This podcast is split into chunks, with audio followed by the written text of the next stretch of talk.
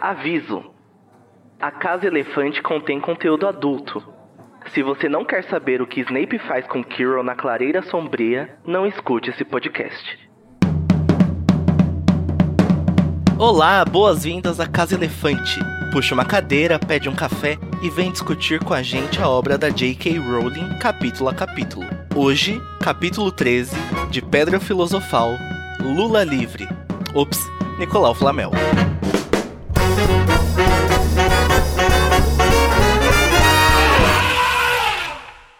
Alerta de spoiler. Nossos episódios sempre levarão em consideração os acontecimentos de todas as obras do mundo bruxo já publicadas. Então, se você ainda não sabe que fofo, o cão de três cabeças está guardando a pedra filosofal, termine de ler o livro e volte mais tarde. Eu sou Danilo Borges e hoje é a primeira vez que eu vou apitar um jogo de quadribol. Eu tô aqui com a minha amiga Nayara e a gente tem certeza que ela vai morrer com 665 anos. E aí, Nayara, tudo bem? Oi, gente. Eu só vou morrer porque eu vou ter que destruir a pedra filosofal. Gente, ela é quase a Morgana do Castelo Ratimbum. Eu também tô aqui com ele, que vocês já ouviram, Junior Code, que ele tá afim de cair na porrada com o Draco. Quem que não tá, né, Code? Ah, eu não aguento mais esse garoto. Oi, gente. Então a gente já vai pro nosso conhecido duelo de resumos para começar o capítulo bem. No ringue, do lado esquerdo, Junior Code e do lado direito, Nayara. Uhul! Eles vão se degladiar para ver quem resume melhor em 30 segundos esse capítulo. Você quer par ou ímpar, Nayara? Ímpar. E o Code ganhou e ele vai começar o resumo. Você está preparado, Code? Eu não vou começar nada, eu vou escolher que a Nayara comece. Ah, ah, que querido. Ah, é, É um um cavalheiro, né, o Code? Com Ai, certeza. muito, gente. Eu adoro. E você tá preparada, Nayara? Eu tô, nasci pronta. Em um. 3, 2, 1. Bom, o Harry começa esse capítulo bem deprê, jujuru... Ju, ju... Ops. Começa de novo. que diabo é Churubidubi? Eu ia Jubidubi. falar um negócio... Dubidubidu. Ia falar Michuruca? Jururu, né? Jururu. que fala juro. Ah, Elia, hein? Ando jururu. bem tipo isso. Aí, começa de novo, então. 3, 2, 1. Bom, o Harry começa esse capítulo bem jururu. A Hermione tá full pistola porque eles não descobriram quem é o Flamel. A gente tem o treino de quadribol pesadão porque o, o Woody tá bem puto que o Snape vai ser juiz. O Harry tá preocupado em ser injustiçado. O Neville é enfeitiçado pelo Draco. Eles descobrem quem é o Flamel. A Hermione con- conta mais sobre ele. A gente descobre que o, o fofo tá guardando a pedra filosofal. O Snape lamenta. Meu Deus. Acabou! Ih, Nayara, o que aconteceu? Não sei. Tô jururu. Não fica Jururu, amiga. Não fique jururu. Ainda tem o Code, ele pode ser pior que você. E provavelmente vai ser o caso. E agora nós vamos com o Code, o nosso outro concorrente. Vamos ver se ele se sai melhor que a Nayara. 3, 2, 1. É, o sapo de chocolate que a Hermione dá pro Harry aparece o nome do Nicolau Flamel. E aí, quando eles falam alquimista, a Hermione se dá conta de quem ele é, né? Ela pega lá o livro dela de leitura leve. O Harry pega o, o pombo, quer dizer, o, pe- pega o pomo em 5 minutos. E a Grifinória ganha da Lufa-Lufa, no jogo que é apitado pelo Snape pela primeira vez. Ah, o Snape intimida o Quirrell na floresta e o Harry escuta tudo. E o trio suspeita ainda mais do Snape. E o... Terminou. Aê, ai, quase.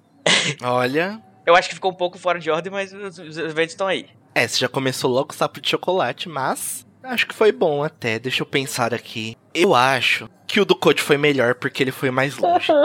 Quero a minha mãe. Nada pessoal, Nayara. Por você ter me derrotado todas as outras vezes. Brincadeira. Injustiça. Eu acho que esse, que esse jogo tá sendo apitado pelo Snape, que é muito ladrão, hein? Olha só. Você sabia que você pode ser um doador do Animagos, a casa do Estação 93 Quartos, do Dose de Polissuco e da Casa Elefante através do PicPay? É fácil. É só entrar em picpay.me barra animagos e escolher o plano. Você pode cancelar seu apoio a qualquer momento. O dinheiro que você doa pra gente é utilizado para trazer cada vez mais conteúdo acessível e de qualidade para vocês. picpay.me barra animagos. Finalmente nós descobrimos quem é o Flamel e a gente também descobre o que o cão possivelmente está guardando. Mesmo com o Snape apitando o jogo, a Grifinória ganha contra a Lufa-Lufa. Harry segue Snape até a Floresta Proibida, onde o mesmo encontra Quirrell e ambos têm uma conversa sinistra e sigilosa. Tum. Então, Code, como você Hum. ganhou o nosso duelo de resumos, você tem o direito a dar o pontapé inicial da nossa discussão. Ai, que responsa. Harry deixou o vestiário sozinho algum tempo depois, para levar sua Nimbus 2000 de volta à garagem. Garagem, tá bom. Não se lembrava de ter se sentido mais feliz na sua vida. Realmente ele fizera agora uma coisa que ele pudesse se orgulhar. Ah, essa parte é muito fofinha, Code. Obrigado por escolhê-la. Eu gosto dessa parte. É, né, que o Harry ficava o tempo todo tentando se provar de alguma forma. E aí dessa vez ele finalmente tem um recorde que é dele, que ninguém pode tirar dele. Que não é só porque ele é o Harry Potter, porque ele é o filho do, do Thiago Potter, não é só porque ele é o menino que sobreviveu, que ele não tem culpa de nada. Agora é uma coisa que é o mérito dele, porque ele mereceu. Eu acho que o Harry, ele sofre um pouco da síndrome do impostor, sabe? Que ele não não dá valor para as coisas que ele conquista. Ele sempre acha que é porque ele é o Harry Potter. Uhum. Aham. Algumas vezes pode ser, pode ser. Mas ele, sei lá, eu acho que ele consegue fazer as coisas até na, na Ordem da Fênix, lá que ele fica negando. Que ele sempre teve. Ele fala assim, ah, eu sempre tive ajuda, não sei o que. Tá, você teve ajuda, mas. Ó, reconheça que você também sabe fazer as coisas, porque não adianta você receber ajuda e não saber fazer ou não se permitir ser ajudado. Uhum. Ao longo do, do- dos livros, ele vai aprendendo um pouco isso e reconhece o seu valor. É, eu Olha acho que a gente cai bastante nessa síndrome de impostor, de acreditar que o Harry conseguiu tudo que ele conseguiu só porque ele é o Harry. Mas não é bem assim. Nesse capítulo mesmo tem uma coisa muito importante, não querendo queimar a pauta, mas em um determinado momento ele decide ir pro jogo de quadribol, porque ele quer, porque ele tava com medo, né, do Snape apitar. E ele Uhum. decide. Isso é muito importante pro Harry até em Acho que é em Ordem da Fênix, quando o Dumbledore fala que ele tem que lutar porque ele quer. Isso é muito importante. Posso trazer aqui a, a discórdia, o advogado do diabo? Pode, com certeza. Fica aberto, pô, claro. Porque eu acho que muitas coisas o Harry teve muita sorte mesmo, cara. O próprio fato dele ser o apanhador mais jovem do século é um talento. Primeira vez que ele subiu numa vassoura, ele já era o mais fodão de todos, assim. Ele não teve que Uhum. lutar muito pra conseguir o cargo, por exemplo, do apanhador. Ele não teve que fazer nenhum, nenhum tryout, sabe? Tipo, ele só simplesmente era bom porque ele era bom e tinha um, sei lá, um...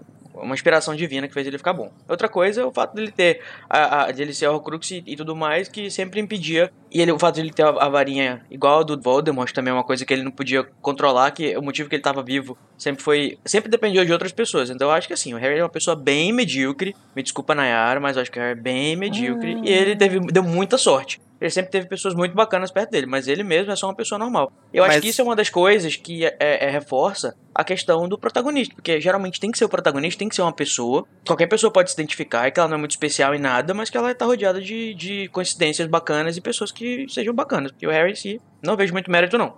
Nesse capítulo, por exemplo, ele acabou de sair, ah, inclusive é o começo da discussão que é sobre o espelho, e que ele disse que o espelho fez muito mal pra ele, e ele teve todo aquele conselho do Dumbledore de não se perder nos sonhos. Então, Uhum. é importante notar que nesse capítulo conta como quanto o Harry treinou pesado. Então, sim, Uhum. ele tem o talento natural, mas se não fosse muito treino e se ele não tivesse ouvido o Dumbledore de deixar o espelho pra lá, talvez ele não conseguisse ter ganhado o jogo em 5 minutos. Uhum. E existe sim o fator do Harry Potter ser o Harry Potter e ter sido marcado desde pequeno, mas existe a vontade do Harry em querer vencer. Nesse capítulo, quando eu comecei a trazer esse assunto, eu quis dizer assim, que é o, o Snape apitar e o Harry não queria jogar. Mas a partir do momento que ele quer, ele ganha essa coragem, ele ganha esse impulso. E essa é a diferença da batalha que ele tem contra o Voldemort. Ele não vai lutar com o Voldemort porque ele foi destinado. Ele Uhum. quer lutar e ele trabalha pra isso também.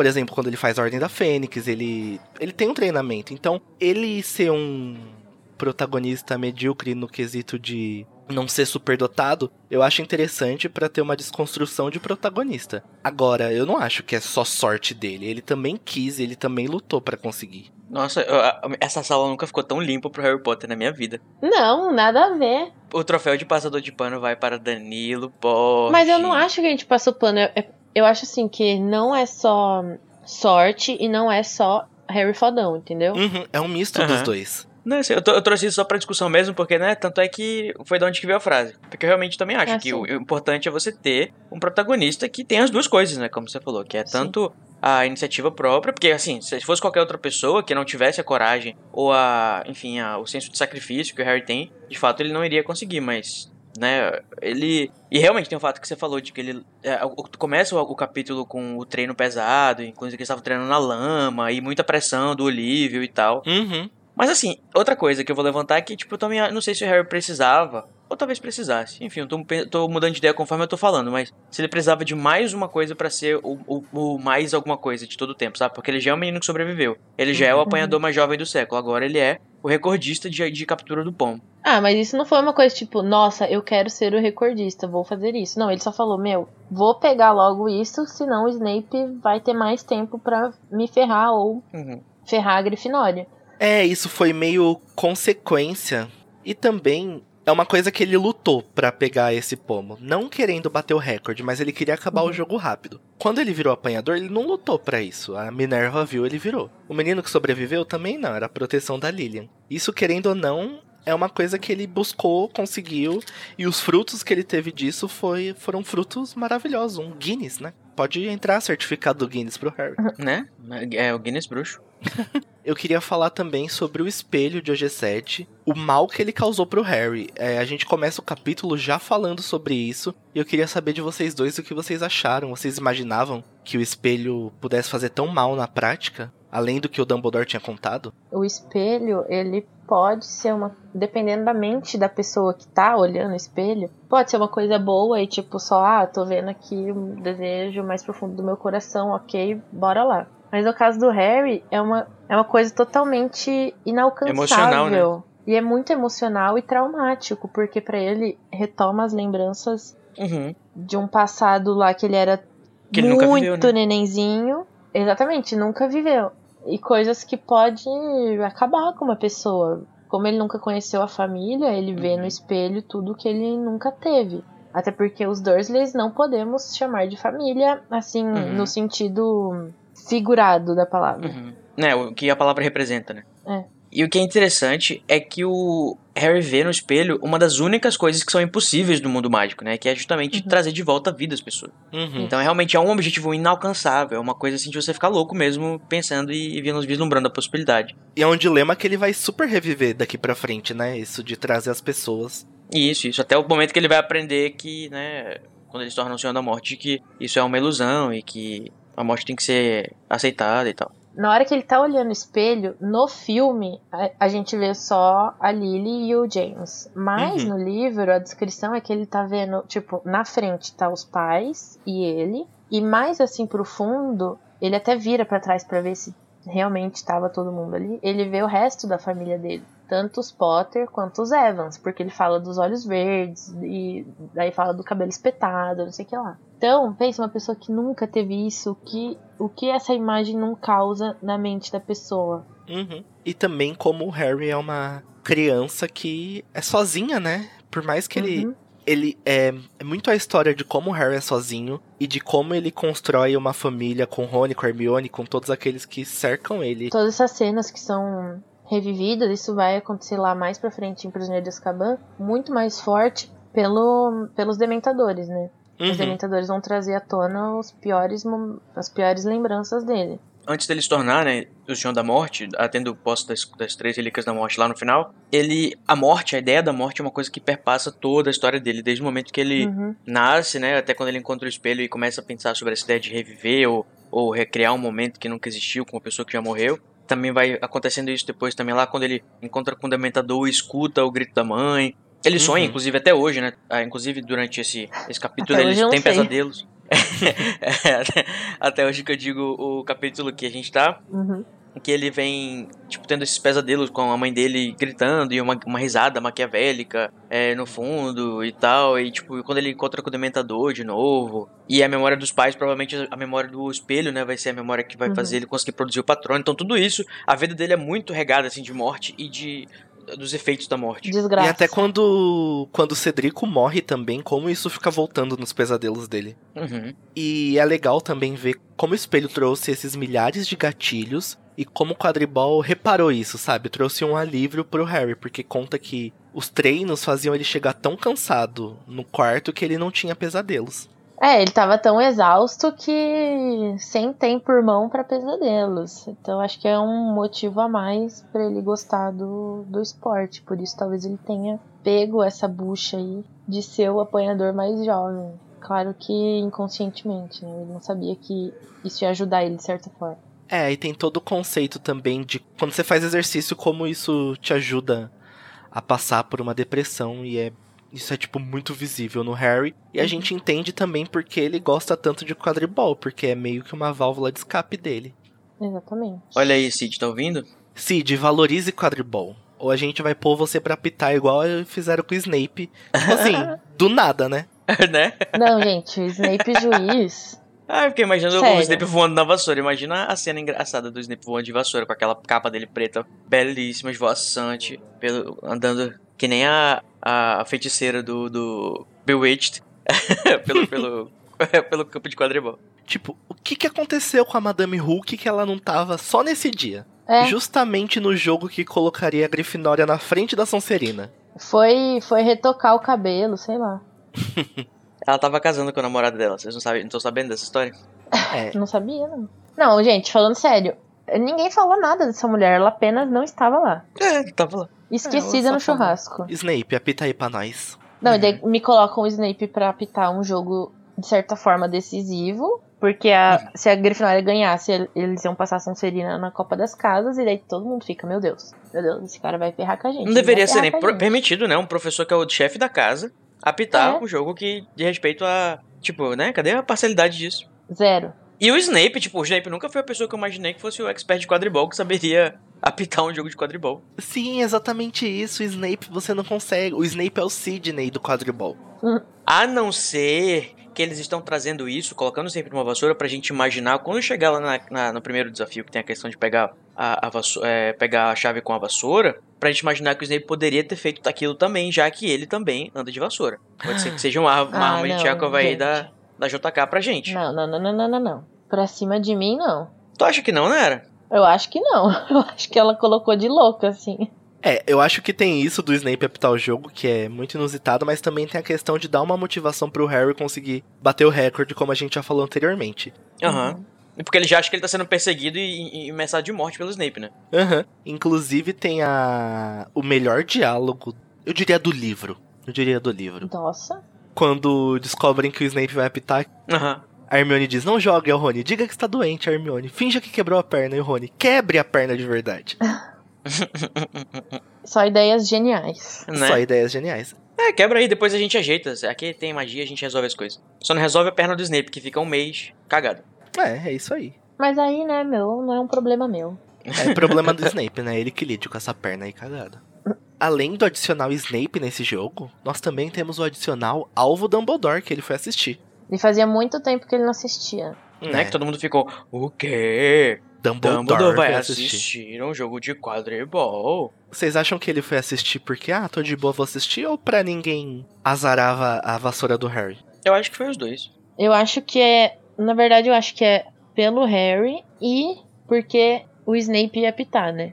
Uhum. E também tem porque a questão que o. Tipo, o Dumbledore sabe que o Harry tudo que ele mais quer é uma família.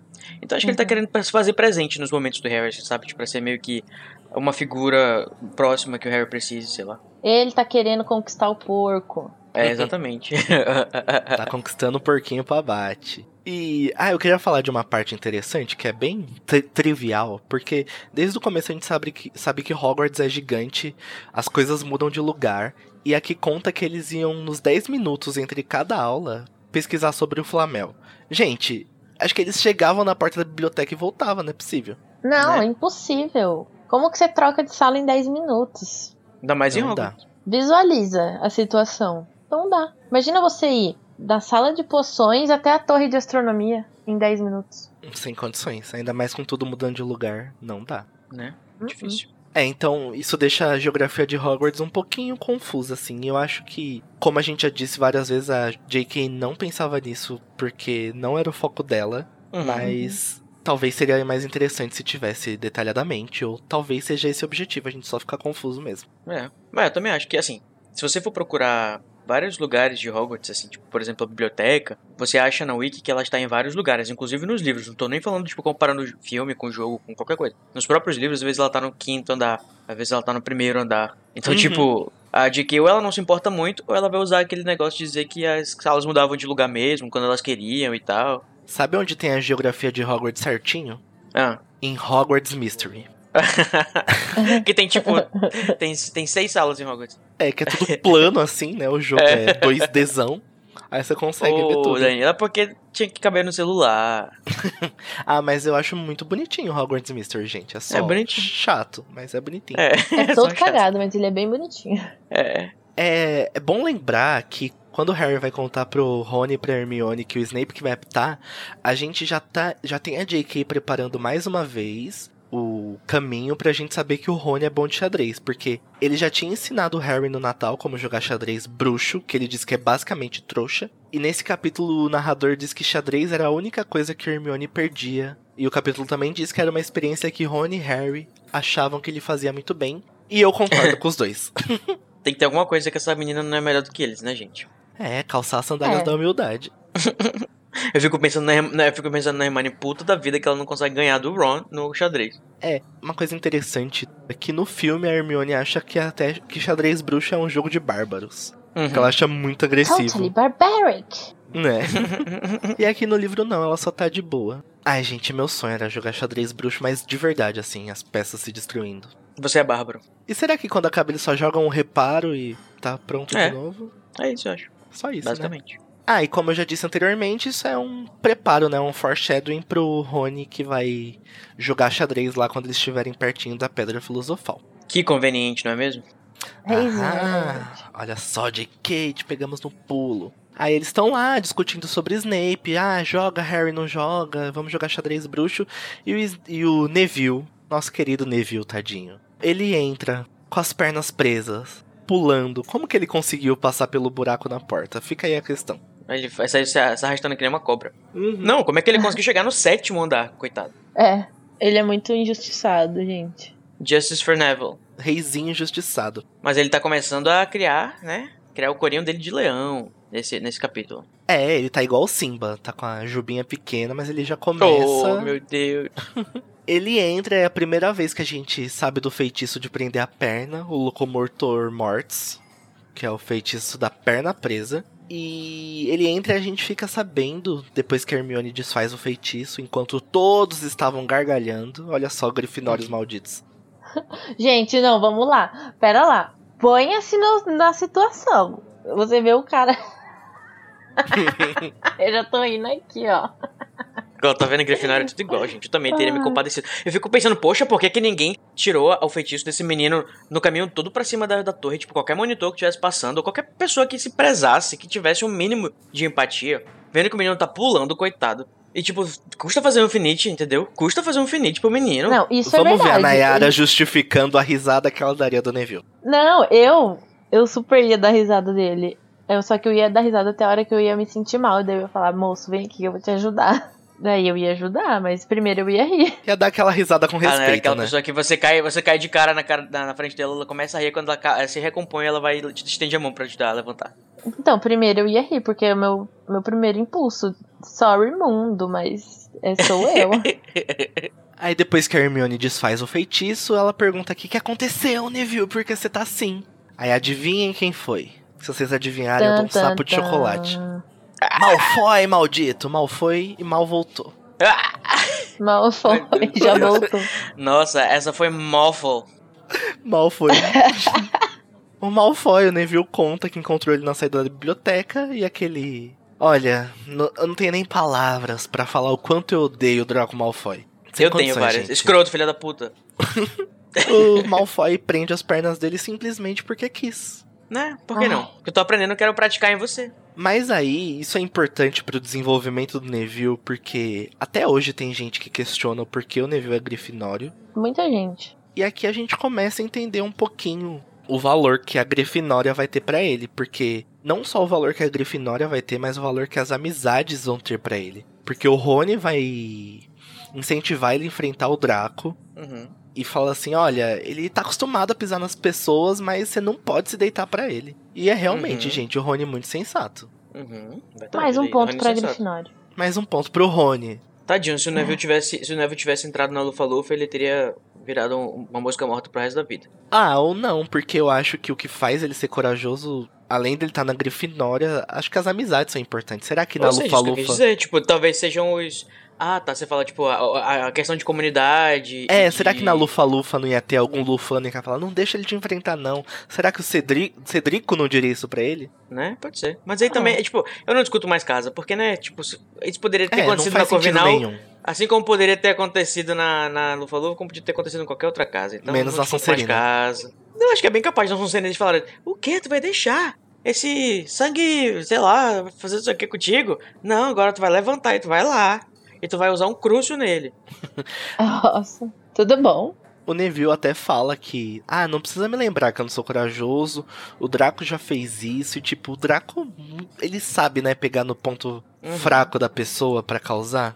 Uhum. É, isso, eu acho que essa parte, ela volta um pouco numa discussão que a gente teve em alguns capítulos anteriores. Do que é a coragem? Não é a coragem só de você ir pra porrada, entendeu? É você enfrentar os seus medos também. Saber a hora Uhum. de recuar ou saber a hora de enfrentar.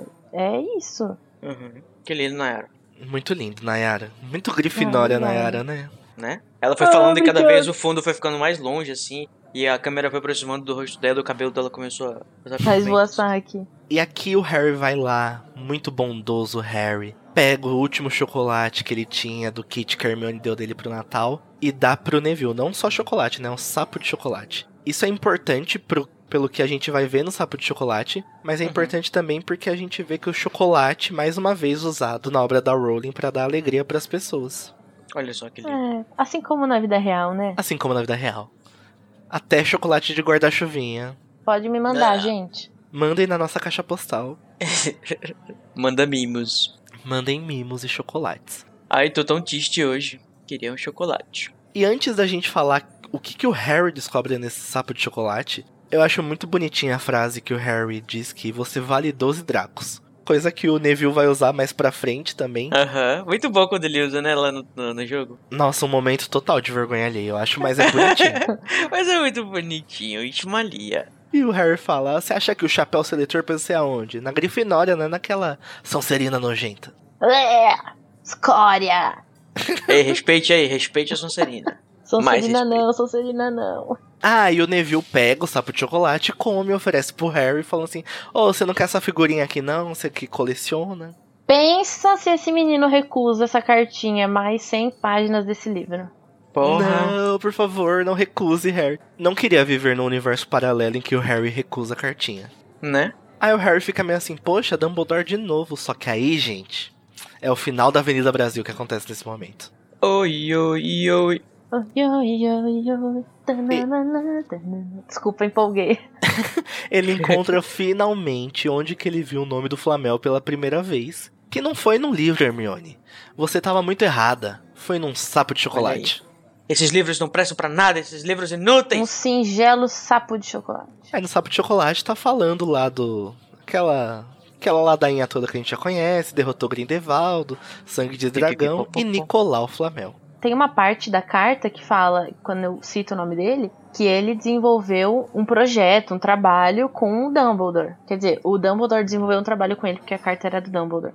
E Aí daí fica fica, o questão, questionamento, né? gente? Que trabalho é esse? Eu, eu acho que é, que é a pedra filosofal. Posso estar enganada? Posso estar enganada. Muito errada? Muito errada. Mas Olha, eu acho que.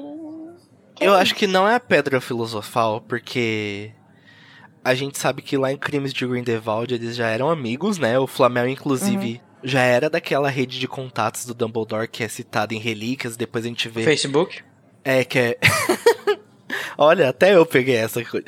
Que é re- literalmente um Facebook, o livrinho lá com os retratos dos amigos do Dumbledore. E naquela época o Flamel já tinha 500 e pouco, é, 600 e poucos anos, né? Então ele já tinha criado a Pedra Filosofal antes. Então eu vou retificar minha resposta, porque eu refletindo aqui sobre, sobre sua colocação, eu também discordo do que eu tinha falado.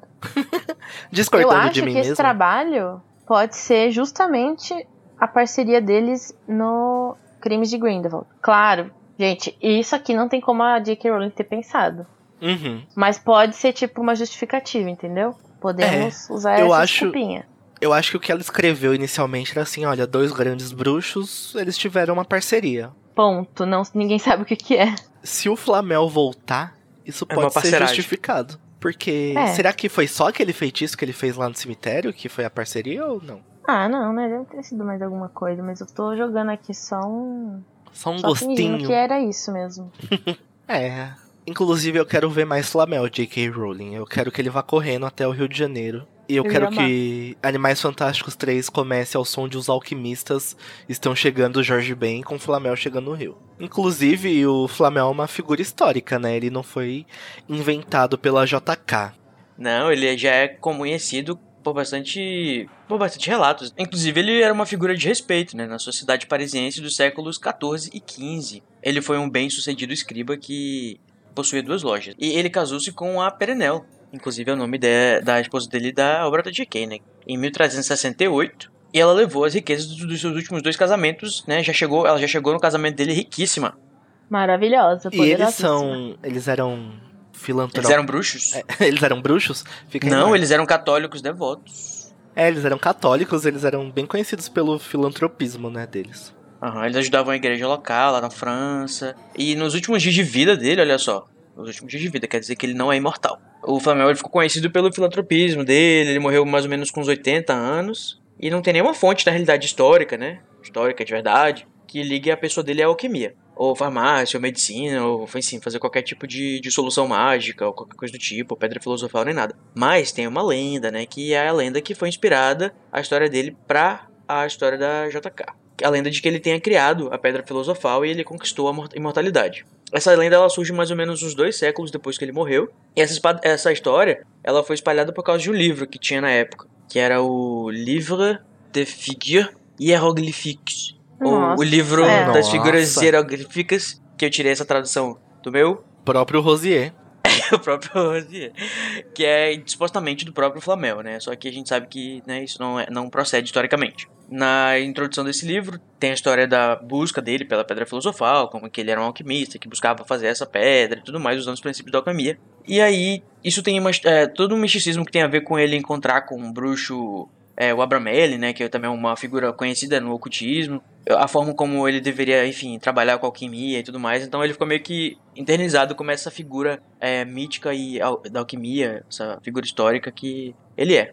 E supostamente, né, de acordo com a lenda, ele estaria vivo até hoje com a esposa, utilizando o Elixir da Vida, que é o que faz a Pedra Filosofal, Ou morreu depois de Pedra Filosofal, né? Em nove... né? Quando Tá ele feliz, tinha Harry meia, meia, Potter? meia anos, olha só. Não, O Nicolau... ele morreu antes de fazer 666. É, ele morreu com 665 anos, igual a Nayara vai morrer. Ah, olha só que coisa. Olha só que. Será que é coincidência que a esposa dele se chamava Perenelle? Será que ela é perene? Ela não é temporária, ela é para sempre, por isso que o nome dela é perene. Fica aí o questionamento. O que a gente sabe também é que o Flamel é uma figura que tava na consciência da Rowling, no, no inconsciente dela faz muito tempo. Ela conta lá no textinho do Pottermore que quando ela tinha mais ou menos 20 anos, ela leu uma das versões da vida do Flamel, tipo, uma das, dos vários relatos que tem da vida dele, falando que ele tinha comprado um livro chamado Livro de Abraão, um judeu, e que estava cheio de símbolos estranhos e que a partir daí ele começou a produzir, fazer alquimia e produziu a Pedra Filosofal. Então é interessante esse ponto porque ela leu isso com mais ou menos 20 anos e ela foi escrever Harry Potter bem depois. Então quando a JK fala que tava com aquilo na cabeça faz 20 anos, faz muito sentido, gente. Não significa que ela tenha escrito a história já, ah, o Flamel, pipipi, popopó. Mas não, aquilo ela leu e marcou muito ela. Ah, meu, eu acredito. Assim como várias coisas da obra dela são baseadas em outras é, mitologias, lendas, até coisas reais mesmo. Uhum. Inclusive, se alguém quiser saber mais sobre essas inspirações, eu recomendo o livro Harry Potter A History of Magic, que foi é, lançado junto com aquela exposição que teve na Biblioteca de Londres. Queria. Porque é muito interessante. E tem também o audiobook, mas já vou falar aqui que o audiobook não é o audiobook do livro. é mais um debate das, pessoas, da, das pessoas que fizeram o livro do que a leitura do livro em si. Uhum. E se você quer saber um pouquinho mais também, tem a, os vídeos da Sonsereníssima, né? Que é a Larissa que participa aqui com a gente. Se eu não me engano, ela se baseia nessa série. Ela tem dois vídeos, um sobre poções e sobre alquimia dentro e fora dos livros. Recomendo. Recomendo, são, sereníssima a melhor pessoa. Ah, só mais Inclusive uma é coisa. da melhor casa. Então, né, gente? Próximo assunto. Inclusive, é, é, o Flamel foi uma figura tão forte na. Acho que na vida da Rowling, na obra dela, que justifica muito ela querer trazer ele de volta nos filmes agora, porque ela diz num relato que ela lembra de ter sonhado com Flamel. e ela diz que esse sonho foi muito vívido. E ela sonhou com isso vários meses depois de escrever Pedra Filosofal. E ela conta que esse sonho era como se fosse uma pintura renascentista ganhando vida. Nesse sonho, o Flamel guiava ela pelo laboratório dele. O laboratório estava banhado sob uma luz dourada. E ele mostra mostrava exatamente como fazer a Pedra Filosofal. Meu, é muito doido, né? Já Uhum. tocar muito bruxinha, né? É muito doido que ela sabe fazer a pedra filosofal e sabe criar o Crux, mas ela não contou isso pra ninguém. Ou Não não se lembra também. Se essa mulher não morrer, a gente já sabe o segredo. É. Exatamente. Ela tem dois, ela tem dois segredos pra imortalidade, Ouvintes do futuro, vocês já sabem a resposta. né? Ela criou a pedra filosofal ou tem Horcrux. Rowling tem a Pedra Filosofal. Mas ela só compartilhou isso com a Cher e com a. o Keanu Reeves. E com a Avril Lavigne, que eles não envelhecem. ah, aí a Hermione fala assim, ô seus tapados, vocês não leem não? Passa o livro pra eles. Olha a nossa famosa frase, né? Francamente, vocês não leem, não? Ah, essa frase é tipo muito eterna, gente. Tatuem A essa pedra é o frase. quê? Aí ela dá pra eles o... o livro e no livro conta que a pedra podia transformar qualquer metal em ouro e também produzir o elixir da vida, que tornava qualquer pessoa que bebesse imortal. Isso vai ser muito importante pra gente descobrir por que essa pedra filosofal tá sendo tão requisitada. Eles ainda falam, né? Imagina só se o Snape toma posse dessa pedra. Ele vai ter acesso a fazer ouro e a imortalidade. Qualquer pessoa ia querer isso. Olha aí, ou até o Ron muito ambiciosinho, né? Ele também quer dizer que o Ron também quer fazer ouro? Será que o, o, Dra- o Draco não estava errado? Ah, gente, ele sempre quis ter dinheiro. Isso aí não é, não é nem escondido. É, eu também queria ter dinheiro. Se eu tivesse uma Porra. pedra filosofal, eu só ia fazer ouro. Porra! Mas na realidade, né? Não é viver pra sempre. É viver até o ponto que você para de tomar o lixo da vida. Tanto é que o. Uhum. Até chega uma hora que o, o, Flamengo resolve. Ah, tá bom, já vivi demais. O mundo tá muito estranho. Beijo, tchau. Abraço pra vocês. Aí tem a discussão também de que a pedra filosofal ela representa, para os alquimistas mesmo, representava imortalidade e pureza, e era mais como um processo metafórico do que real, sabe? De transformar um metal bruto em ouro era mais como se fosse uma evolução espiritual para eles. Uhum. Uhum. E quando a gente vê o símbolo da pedra filosofal, gente, olha, Tan, prestem tan, atenção tan. nesse símbolo. Avenida Brasil, sobe a Avenida Brasil de novo. Parece muito o símbolo das Relíquias da Morte. Parece mesmo. Porque é basicamente um círculo. Dentro desse círculo tem um triângulo. Dentro do triângulo tem um quadrado. E dentro do quadrado tem outro círculo. Então lembra muito Relíquias da Morte. Ah, assim, né? Se você se esforçar pra olhar Não. e tal. Não, Não, é forçar assim, sim. ó. Tem um, um triângulo e um círculo. Procura aí, símbolo pedra filosofal. Não, símbolo alquimia, pedra filosofal. Que todos os símbolos que tem. A alquimia, né? Ela trabalha com vários símbolos pra representar, enfim, os elementos, os ingredientes. É bem bacana essa. Esse símbolo eu acho que é bem bacana. Assim. Inclusive tem no, no filme algumas coisas da. do Departamento de arte que faz as coisas de instrução de poção e tal, coisa de Uhum. símbolos. A gente não vai falar muito sobre a pedra filosofal, mas pesquisem mais aí, Mas porque é um é assunto... O que o cão está guardando é o que o Snape quer, a pedra filosofal. Exatamente, é isso que importa. Isso eu tava- tô citando o filme porque a gente sabe que não, na verdade não é o Snape. Agora, eu pergunto pra vocês, hein? O Snape não sabia Obliviate, não? Nessa época? Porque ele sabe que o Quirrell tá atrás da Pedra Filosofal. Ele podia, tipo assim, vem cá, bora esquecer desse negócio aqui rapidinho, gato. Vem cá, Obliviate. Não, mas na verdade os dois meio que estão buscando o que eu, isso que eu, que eu entendi da conversa lá na, na clareira. Que os dois estão buscando para, para nenhum dos dois, é pro Voldemort. Uhum. Não! É o que eu entendi. Sério, eu entendi que assim, o propósito do Snape é proteger a pedra, tanto é que ele fez o, o enigma das. Ele sabe de tudo que acontece, ele sabe do fofão. Fofão. Do Do fofo. fofão. ele sabe do fofo, ele sabe da vassoura, ele sabe do, da- do enigma das poções que ele mesmo fez. Então, tipo, ele não tem que Se ele quisesse pegar pro Voldemort, ele já tinha pegado. Agora, eu acho que ele tava fazendo aquilo ali pra, tipo assim, como assim você tá afim de procurar essa, essa, essa, essa pedra? É pra você. Entendeu? Ele tá tipo, não é pra você ficar mexendo com isso, não. O que eu entendi no final do capítulo é que ele tá meio assim, aí, você vai ficar de qual lado, hein? Você quer isso por quê? Qual que é a sua, cara? Policial disfarçado. Policial disfarçado. Não, é tipo. é- mas é sério, eu acho que assim, ele tá dizendo, tipo assim, pra perceber, ei, se você começar a ir atrás desse negócio, a gente vai achar que você não tá do nosso lado. No caso, ele tá assumindo que o Quirrell acredita que ele tá do lado do Dumbledore. Não, eu Tanto é acho que, que é o, o ao não se anunciou ainda. O Voldemort não se anunciou ainda, gente. Eu sei, mas Snape. o Dumbledore sabe de alguma coisa. Tipo, ele tá sentindo, ele. ele acho que o Dumbledore tá vendo a movimentação, acho que tá vendo a marca negra no Porque, ficando assim, mais se o forte, ele Snape tá soubesse- sacando. Se o Snape soubesse que o Quirrell é o Voldemort, ele teria feito alguma coisa. Mas, gente, Não, eu acho que ele não sabe que o Quirrell é o Voldemort em si. Mas eu E acho é. que ele s- imagina que o Quirrell esteja do lado do Vold. do Voldemort, E, sim. então, e, a, e a Nayara, você acha que ele tá, tipo assim, tentando confabular junto com o Quirrell pra- com o propósito de ajudar o Voldemort? Sim, os dois. Ou tentando enganar Ah, o não, Quirrell Meu, pra mas, isso? mas ó, deixa eu te falar. Baseado Não, nos não outros não. livros, outras conversas, a gente sabe que o Snape tinha que dar um. meio que afastar o Harry da pedra para Uhum. o Voldemort. E daí. O Snape? Sim.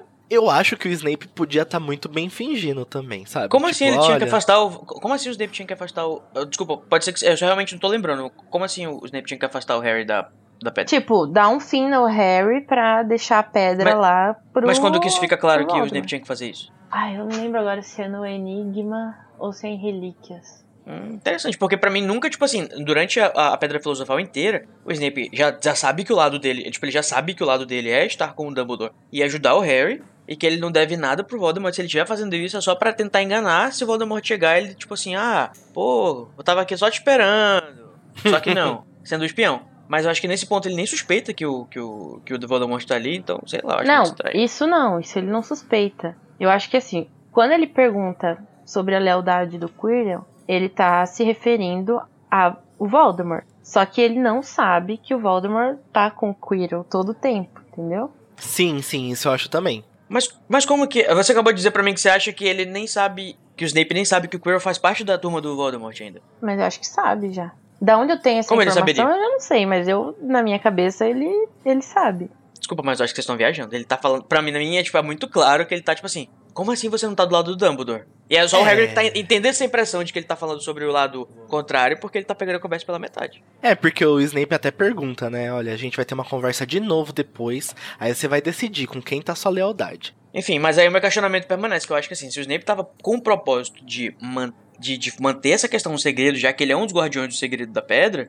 eu acho que ele, sabendo que alguém tá indo atrás dela, é obliviate aí, gato. Eu sei que ele não faz isso porque nem é até graça a história. Mas, Mas- o Voldemort também é legilimente. Eu acho que o Voldemort podia estar protegendo a mente do Quirrell lá, Ó, enquanto gente, eles conversavam. vamos retomar aqui a história do livro, ó. Ele Vamos. fala assim: o Snape pergunta pro Quirrell: Você já descobriu como passar por aquela fera do Hagrid? O fofão, no caso. Ele Uhum. fala, mas Severo, eu, dele, você não quer que eu seja seu inimigo, Quirrell. Ou seja, arruma um jeito da gente passar. Isso Peraí, é minha isso interpretação. Arruma um jeito de a gente passar, já é o que. Já é a sua interpretação. Sim, Né? exatamente. Não tá escrito isso aí, não, né? Ah, tá. Ele fala, não sei o que você, três pontinhos. E o Snape fala, você sabe perfeitamente o que quero dizer. Na minha interpretação é que já sabem que os dois trabalham pro Voldemort. Uhum. Na minha interpretação, o Snape tá tentando descobrir se o Quirrell tá se metendo com a pedra. E, e ele tá com o objetivo de, de, de proteger ela. Mas dá muito a entender que o Snape tá enganando o Quirrell ali, tipo, ah, a gente tá aqui, ó, do mesmo lado, né? Tipo, ah, já conseguiu passar lá? No cão do Vol? Ah, Porque ele faz a armadilha também. Ele também põe a, põe a poção, entendeu? Entendi. Tipo, ele, tu tá achando que ele tá tentando meio que entrar na, na do Quirrell pra saber onde é que isso vai dar. Uhum, é, ele tá meio que jogando um verde. É que do ponto de vista do Harry, realmente dá a entender que eles estão meio que falando de outra lealdade, mas acho que é mais ou menos isso. É, enfim, eu ainda, continu- ainda continuo achando que o Snape tá só interrogando ele pra descobrir se ele sabe alguma coisa que ele não deveria saber. Querido ouvinte, conta pra gente o que, que você achou. Ou a gente tá tapado e não conseguiu entender direito uma coisa ou Não, eu outra. acho que é livre interpretação também, não tem certo e errado, Uhum. porque mais pra frente a gente sabe o que vai acontecer. Mas, gente, isso faz toda a É, diferença. sim. Mas é o, que- a verdadeira intenção dessa conversa, não, na verdade, não vai influenciar muito no resultado. Eu acho que faz toda a diferença. Se você alega que o Snape tava querendo pegar a Pedra Filosofal, isso Porque muda totalmente a, a construção da ideia do, do que, que é o Snape, o que, que ele representa e, e se ele. Mas, é, entendeu? mas Tipo, então, porque eu tenho claro a imagem do Snape pra mim, entendeu? aham. Então Eu você acha que ele claro. Ele, queria pegar a pedra ele filosofal? mesmo sendo um agente duplo, ele pendeu pro lado do, do Voldemort pra mim o tempo Ah, Nayara. Será? É, uma coisa interessante que o Cody perguntou do se ele não. Por que ele não lia a mente do Kirill? É que a gente pode lembrar que nesse capítulo mesmo o Harry diz que às vezes tinha a horrível sensação de que o Snape podia estar lendo seus pensamentos. Uhum. Vocês acham? Mal sabia ele, né? Mal sabia ele que ele realmente estava lendo. Né? Vocês acham que o Snape, nesse ponto, a J.K. já tinha pensado em construir o Snape como legilimente? Olha, Ou se isso veio depois? O que vocês acham? Eu acho, é claro que eu não tenho como eu não tenho como provar isso, porque né? Como é que eu vou provar o que a mulher tinha pensado ou não? Uhum. Mas pelo que eu eviden- pelo que eu percebo pela pelo que eu li e pelo que eu tô relendo, eu percebo que ela dá um downgrade fudido no Snape nesse primeiro livro. Os- o- a- a- não sei se é ingenuidade da Hermione e do Ron, eles achando que eles vão conseguir prender o Snape com uma, uma maldição de segurar a perna, entendeu? Uhum. Ou então, Uhum. tipo, o fato de ele não conseguir, tipo, enfim, várias outras coisas. Ele não consegue ajeitar a perna dele, ele fica pedindo ajuda do Filch pra pegar a atadura. Eu acho que ele, não- a, a magia em si, do que, que é o ser foda, ou não, se o Snape ele é esse fodão todo que é legilimamente, que é oculmente, que é uma pessoa que é extremamente bom duelista também. Acho que isso não tá muito estabelecido pra Rowling nesse livro ainda. Uhum. Eu acho que é legal, acho que foi muito legal que ela plantou esse negócio aí. Ela, de repente, lendo de novo o próprio material dela, falou: opa, que legal, será que esse Snape podia ser um, um legilimamente? Ia ser bacana. É, porque só do Snape olhar pra você eu já teria essa impressão. Se ele olhasse pra mim com aquele olhar dele, com o É, ele tem um olhar muito ceboso, penetrante, né? Eu acho que ela já sabia. Agora, puxando lá pro lado dos filmes, naquela cena que o Harry tá saindo da, da biblioteca, que ele olha o nada, dá muito a entender que ele tá lendo a mente do Harry. E aquela Uhum. parte que o que eles decidem que vão entrar no- lá descer no alçapão, que eles falam assim, se alguém visse vocês desse jeito, poderia jurar que estão tramando alguma coisa. A hora que ele Uhum. fala estão tramando alguma coisa, é como se ele tivesse tipo, nossa, tô vendo todo o plano de vocês aqui na minha cabeça, agora mesmo. Uhum. Mas essa cena da biblioteca ela não existe nos livros ainda, Ah, né? A gente sim, tá não, falando eu aqui sobre o que, que foi pensado para o livro. É, é que assim, o que a gente sabe também é que a J.K., quando contou pro Alan Rickman toda a história do Snape. Uhum. Então ele pode ter construído a sua interpretação com base nisso. Não, sim. É, pode ser também. Agora eu fico questionando o Harry lá em Ordem da Fênix, ele fazendo um flashback de todas as vezes que o Snape pode ter lido a mente dele. E o tanto de merda que já deve ter passado. Né?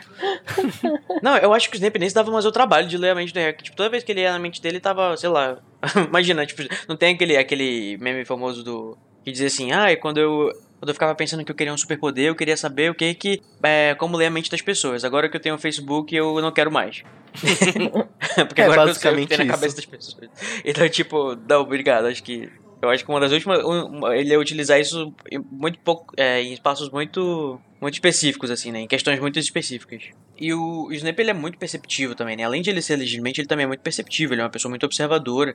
E acho que Uhum. independente também do fato. Eu acho que talvez. Eu acho que até esse ponto ela já tinha pensado no Snape como uma pessoa muito perceptiva Uhum. é, até agora, mas eu realmente acho que não, não é questão da legilimência. Mas pode ser que sim, né? Realmente, como eu falei, não tem como saber. Pra mim. Uhum. Aí, rapidinho, porque a gente tá se alongando um pouquinho na discussão. Quando eles vão lá pro jogo, o Rony e a Hermione vão se sentar perto do Neville e o Neville fica surpreso que eles estão com a varinha. É, no, eu acho que é muito do nosso do nosso inconsciente coletivo acreditar que os bruxos andam com a varinha pra cima e pra baixo. Uhum. Vocês acham que realmente eles carregam todo o tempo? Com ou isso é uma certeza. coisa que a gente imaginou porque a gente só viu eles carregando varinha? Vocês não acham que seria desconfortável? Eu acho que assim, na escola não deve ser tão normal você carregar pra todos os lugares. Tipo, uma partida de quadribol, pra que você ia levar? Você é um aluno, entendeu? Uhum. Mas depois, eu acho que é vira parte do corpo. É, também acho. Eu acho que também me atreveria a dizer que isso é uma coisa também que não tá muito estabelecida nesse livro. Eu acho que, assim, tipo, por exemplo, o Harry ele tá indo pro duelo com o Draco, ele tá levando a varinha dele numa caixa.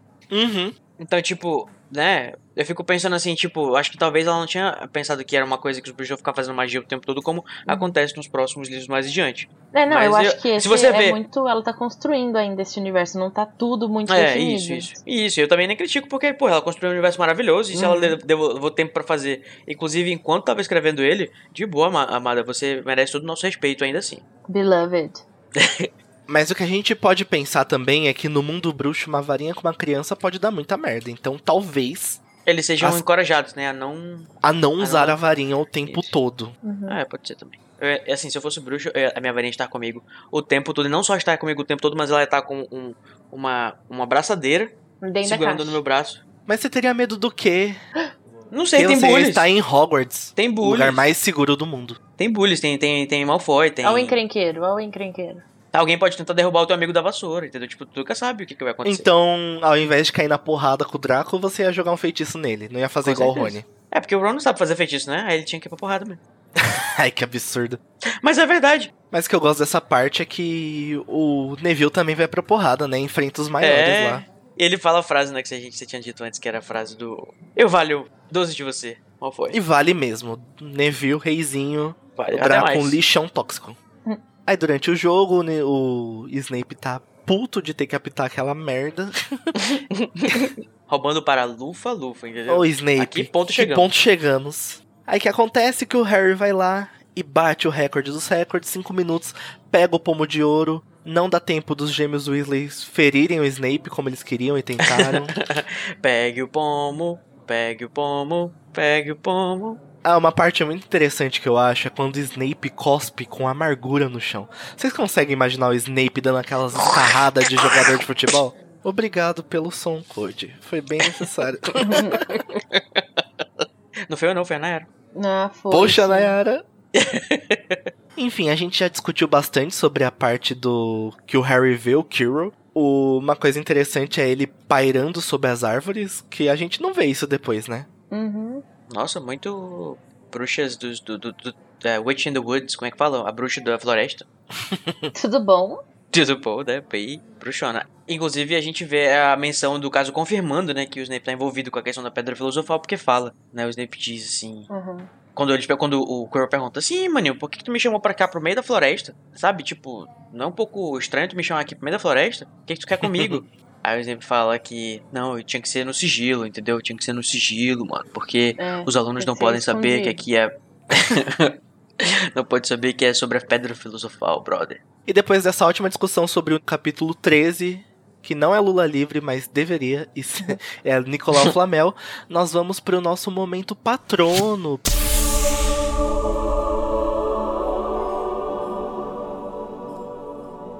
Patrono é o momento ótimo do episódio, o momento que os nossos participantes acharam o melhor momento, o momento top. Nayara, qual é o seu momento patrono? Gente, o meu momento patrono é o único possível desse capítulo. É o Harry nem aí, 100% nem aí pra comemoração da vitória do jogo lá, que ele pegou o pomo em 5 minutos. Doido pra contar um bafão pros migos. Chega mais, gente, ó, vem aqui que eu tenho um babado forte, amor. Sabe quem tava, se- sabe quem tava no sigilo lá no mato? Nem te conto. Os professores estão só no negocinho. Eu amo, sério, eu amei essa parte. É, tipo, rolando mó festão, os gêmeos Weasley roubando comida da cozinha, e ele, ô, vamos na sala, vamos na sala. É, e nessa parte eles vão lá e concluem tudo errado, né? Eu amo. Mas, Code, conta pra gente aí, qual que é o seu momento patrono desse episódio, desse capítulo? É justamente esse. Ó, presta atenção, gente. J.K. Rowling muito manipuladora, mentirosa, deixa enganou todo mundo nesse momento. Todo mundo acha que o Snape é, né, todo trevoso das trevas e tal, quer as coisas pra ele. Inclusive algumas pessoas acham até hoje, né, Nayara? Eu Ih, acho Nayara. que, desculpa, Relíquias da Morte não redimiu o Snape pra mim. Pode mandar as cartas de ódio na minha casa. Ah, aí. pra mim, eu acho também que a pessoa não se redime um, e, e- e o capítulo. Mas eu acho muito legal como que a J.K. brinca com a nossa, com a nossa percepção aqui, colocando as, as frases, assim, os pedaços da frase exatamente, Uhum. que pode dar confusão, pra gente no final depois perceber que a gente foi enganado por essa Deus, essa louca, essa feiticeira, J.K. Rowling. Ela é demais, né? Aí ficou muito bom. É, o meu momento patrono é o Neville caindo na porrada, como a gente já falou, porque ele cria coragem, né? E vai defender o seu amigo. Tipo, Malfoy tá enchendo o saco dele, mas ele só cai na porrada quando o Malfoy enche o saco do Rony, chamando o Rony de pobre, o que me dá um ódio muito grande, porque. Nossa, Malfoy, você é muito escroto. E ele vai lá, cai na porrada, enfrente, enfrenta gente maior que ele. Vai parar na Madame Pomfrey? Vai, mas vai parar satisfeito, pelo menos. Um dos maiores arrependimentos da minha vida é que o, o, o Draco nunca vai saber o que é pobreza. É, nossa. Tem que fazer, J.K., uma- um, um- spin-off do Draco, tipo a, a novela lá, gente. Qual é o nome da novela que a menina fica pobre no final pra aprender? A Carminha? Ah, Avenida Brasil. Avenida oi, Brasil. oi, oi. Tão citada nesse episódio, você esqueceu. né? Pois é, que coisa. Acho que é um sinal, hein? E agora que nós fomos lá pra cima com os nossos patronos, nós vamos descer pro fundo do poço no momento Avada Kedavra, que poderia ser conhecido também como presidente do Brasil. Nayara, qual é o seu momento Avada? Meu momento avada é pro Snape juiz nesse jogo. Não, gente, não. Mas não é nem pra, pra ele no livro em si, entendeu? É mais pra J.K. Rowling, porque. Minha filha, de onde que você tirou isso? Sabe? Por que o Snape... Porque- Por favor, acorda. É porque o JK. Harry precisava de uma justificativa. Tá, Madame Hook não pode apitar esse jogo, gente. Eu sei lá o que aconteceu com essa mulher que ela sumiu. Temos Tirou um folga. milhão de pessoas para ser o juiz. Quem que a gente vai escolher? Ah, Severo Snape. É, justamente pra fazer o, o Harry ficar naquela, naquela ansiedade de, tipo, eu tenho que pegar senão ele vai me derrubar da vassoura. Ah, sim, É, tem isso também. E Code, qual é o seu momento Avada? Momento avada, gente, é o Harry ter que ter mais uma coisa pra se destacar. Porque ele não Poxa, aceita o brilho do Harry. Harry. É, tá? A minha estrela não brilha, eu não quero deixar a estrela do Harry brilhar também. Ah, gente, vai. Ele mereceu. Se ele foi, é porque ele mereceu. De aplausos. Arrasou, bonito. Que pariu. O meu movimento Avada, eu acho que eu já até falei, porque isso me deixa muito irritado. Uhum. É o Malfoy zoando a pobreza do Rony. Porque é um ponto que talvez seja um pouco pessoal. Talvez. Mas me pega muito isso da pobreza dos Weasley, como eles se viram e como isso afeta a vida do Rony. e Eu fico muito chateado. Uhum. E nessas horas o soco é realmente a melhor solução. O Draco mereceu muito esse soco. Meu Avada vai pra desigualdade social no mundo bruxo. É, Muito bem, é uma vada isso militante. inclui o Draco, Militei. que é o extremo oposto, né? Que eu acho que muitas das Uhum. coisas ruins, das características ruins do Draco, vêm por esse status dele, não só dele, da família, né? Porque tudo Uhum. que ele faz é pra agradar a família dele, então. Uhum. Exatamente. E nós temos personagens novos citados, Nayara, nesse episódio, nesse capítulo? Veja bem, de todos os personagens desse capítulo, apenas um é novo aos nossos olhos. Perenelle Flamel, que é a esposa Hum. do Nicolau Flamel. Apenas. Olha só. Inclusive, a gente achou que ela ia aparecer no Crimes de Grindelwald. Não apareceu. Não. Uma pena. Isso então, pessoal. O episódio de hoje está chegando ao fim. Ah, Na semana que vem tem mais, nós vamos discutir o episódio 14, Norberto, o dragão norueguês mais itimalia do mundo. Mamãe. spoiler alert, é a dragão. É isso aí, então, pessoal, vamos dar um tchauzinho mágico para os nossos ouvintes. Tchau, tchim, Tchauzinho, tchim. mágico. Tchau, pessoal!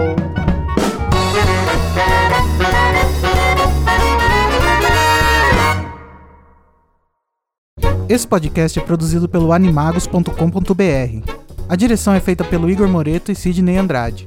A produção de pauta é da Fernanda Cortez. Carol Lima, Danilo Borges, Igor Moreto, Júnior Code, Larissa Andrioli, Nayara Sevciuk e Sidney Andrade fazem assistência de pauta e apresentação. A identidade visual é do Edipo Barreto. A música tema Song of India, originalmente executada por Ableton's Big Band, teve a engenharia e gravação pela Telefunken Electroacoustic, foi mixada por Igor Moreto, que também faz a edição e finalização do podcast.